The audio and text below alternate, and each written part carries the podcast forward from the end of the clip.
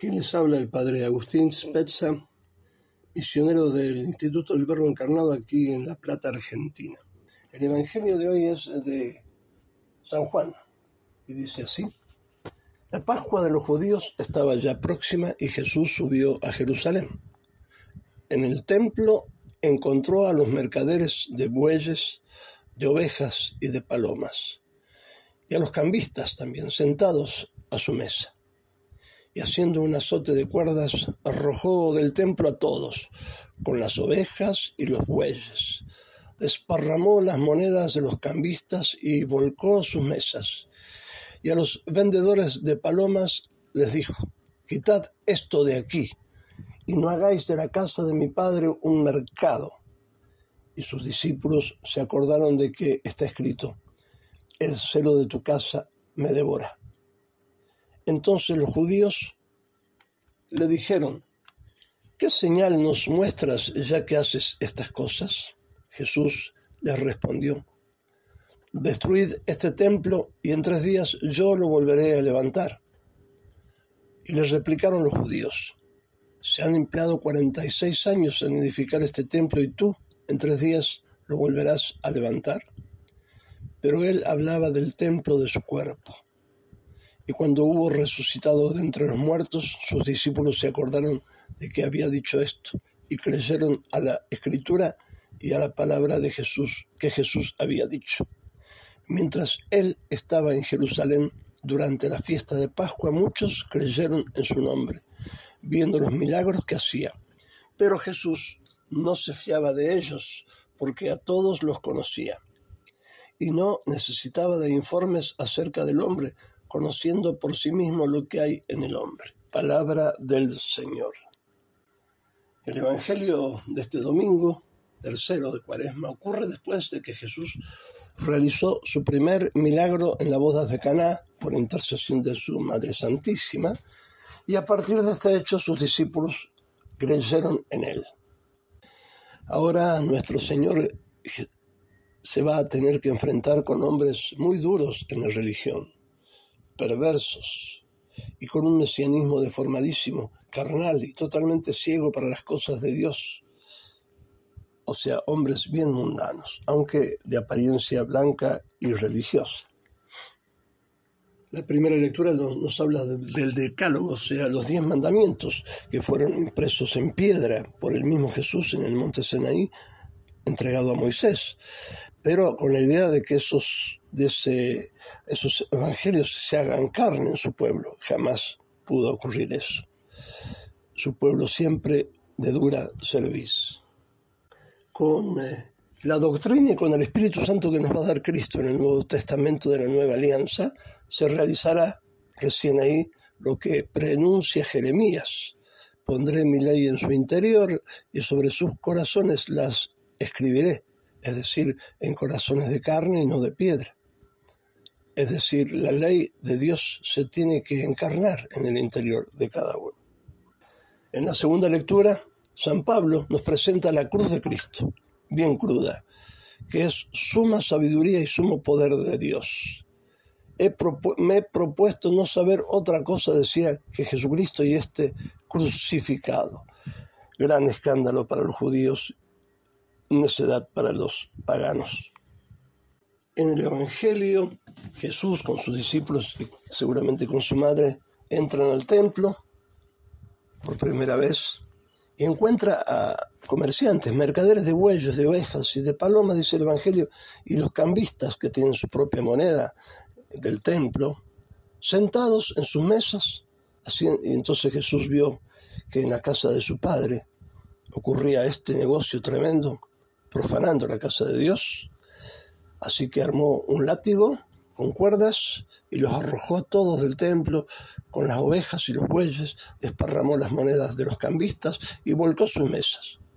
Me imagino el tintinear de, de monedas, el ruiderío que habrá sido, pero Jesús estaba con la santa ira de Dios porque era la casa de su Padre. Y ahí sus discípulos, dice, se acordaron de lo que está escrito, el celo de tu casa me devora. Los fariseos, al ver esto, le preguntan, ¿qué señal nos muestras ya que haces estas cosas? Y Jesús les responde, destruid este templo y en tres días yo lo volveré a levantar. No entendían nada. Y le dijeron, de modo material, se llevaron 46 años para edificar este templo y tú lo, lo reconstruirás en tres días. Pero claro, Jesús estaba hablando de la nueva, la nueva religión, es decir, de continuación de la judía, pero ahora cristiana. Es decir, hablaba de su templo, que es su cuerpo. Ya cuando Jesús resucitó, ahí los mismos discípulos se acordaron de que él había dicho esto. Y recién ahí creyeron sus discípulos y apóstoles. ¿Qué es un templo? Es un lugar en el que Dios habita. Eso es el templo. ¿Cuándo existió? Bueno, el templo de Jerusalén, en la historia, ¿no? Pero nuestro Señor iba a insinuar precisamente que existía otro templo. El templo ofrecía una vista realmente magnífica que alababan sus apóstoles, pero Jesús habla de otro templo.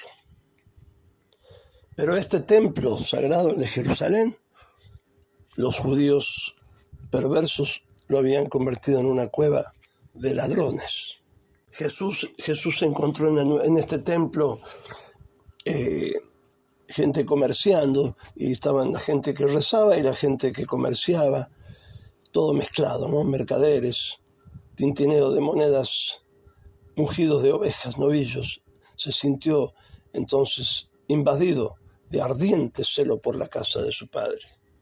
Por eso dijo, quitad estas cosas de aquí, no hagáis de la casa de mi padre una casa de comercio, dice San Juan. Jesús llamó al templo la casa de mi padre, afirmando así al propio tiempo su parentesco de hijo con el Padre Celestial. ¿Qué señal nos muestras? le decían los fariseos asombrados ante la justa indignación y Jesús les contesta, destruid este templo y yo en tres días lo edificaré. La gente que escuchó estas palabras no las olvidó nunca jamás. Y así pasará tres años más tarde, volverían a hacer mención de ellas, aunque cambiándola las palabras, ¿no? Yo derribaré este templo que es hecho de mano y en tres días edificaré otro no hecho de mano. Recordaron de nuevo sus palabras cuando él pendía de la cruz eh tú, te dirán burlonamente, que derribas el templo de Dios y en tres días lo reedificas, sálvate a ti mismo y desciende de la cruz. Estaban obsesionados todavía por sus palabras cuando pidieron a Pilato que tomara precauciones, poniendo una guardia en su sepulcro. Y así comprendieron que se había referido no precisamente a su templo de piedra, sino a su propio cuerpo. El primer eh, templo de Jerusalén se hallaba asociado a la idea de grandes reyes como David, que lo había preparado, y Salomón, que lo había construido. Como observa Fulton Sheen, eh, el segundo templo evocaba a los grandes caudillos del regreso de la cautividad y estaba vinculado a la casa real de Herodes. Todas aquellas sombras, dice Fulton Sheen, de templos habían de ser superadas por el verdadero templo, que ellos destruirían el día del Viernes Santo, en el momento en que lo destruyeran. Es decir, el velo que cubría el lugar santísimo sería rasgado de arriba abajo y el velo de su carne, de Jesucristo, también sería desgarrado, revelando de esta manera el verdadero lugar santísimo es decir, el sagrado corazón del Hijo de Dios. Observa Fulton Sheen que usaría la misma figura del templo en otra ocasión en que habló a los fariseos y dijo, mas yo os digo que en este lugar hay uno mayor que el templo. Esta fue la respuesta que les dio cuando le pidieron una señal. Esta sería su muerte y su resurrección. Esa es la señal. Posteriormente prometería a los fariseos la misma señal bajo el símbolo de Jonás tres días en la ballena y luego salir afuera, ¿no? Como Cristo que estuvo tres días bajo la tierra y luego resucitó por medio de su muerte, sino también por medio de su resurrección. La muerte sería producida a la vez por el corazón malvado de los hombres, por un lado, y por otro lado por la propia voluntad del mismo Jesús, La resurrección sería únicamente obra del poder omnímodo de Dios. Y al abandonarlo, dice Fulton Sheen, por última vez, tres años más tarde, ya no le, va, no, no le llamó la casa de su padre, puesto que el pueblo le había rechazado a él, sino que dijo más bien, vuestra casa quedará desierta. Ya no era la casa de su padre, era la casa de ellos.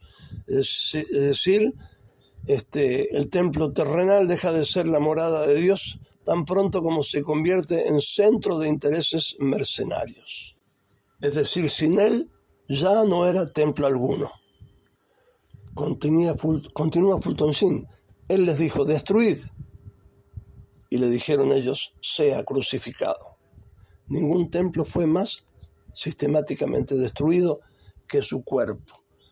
La cúpula de su templo, su cabeza, fue coronada de espina, dice Fulton Sheen. Los cimientos, sus sagrados pies, fueron desgarrados con clavos. Los cruceros, sus manos, fueron extendidas en forma de cruz.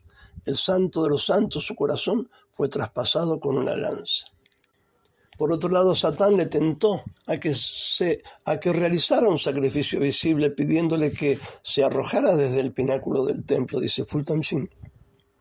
Pero nuestro Señor rechazó esta forma espectacular de sacrificio. Pero cuando los que habían profanado la casa de su padre le pidieron una señal, él les ofreció una clase de señal diferente, la de su sacrificio en la cruz. Satán le pidió que se precipitara de lo alto. Ahora nuestro Señor estaba diciendo que efectivamente sería arrojado al abismo de la muerte. Su sacrificio, sin embargo, no sería una exhibición, como querían los judíos, con ese carnalismo ¿no? mesiánico, sino un acto de humillación de sí mismo, humillación redentora, como siempre al demonio lo humilla tremendamente la humildad. Satanás le propuso que expusiera su templo a una posible ruina por exhibicionismo, para deslumbrar a la gente, pero nuestro Señor expuso el templo de su cuerpo a cierta ruina por la salvación y expiación nuestra. En Caná dijo que la hora de la cruz le llevaría a su resurrección. Ahora llegó su hora. Su vida pública daría cumplimiento a estas profecías aprendamos también nosotros a morir, a nosotros mismos. Acompañemos a Jesús en este tiempo de cuaresma. En su muerte, a tantas cosas tenemos que morir para poder de luego acompañarlo en su resurrección. Le pidamos a la Virgen esta gracia.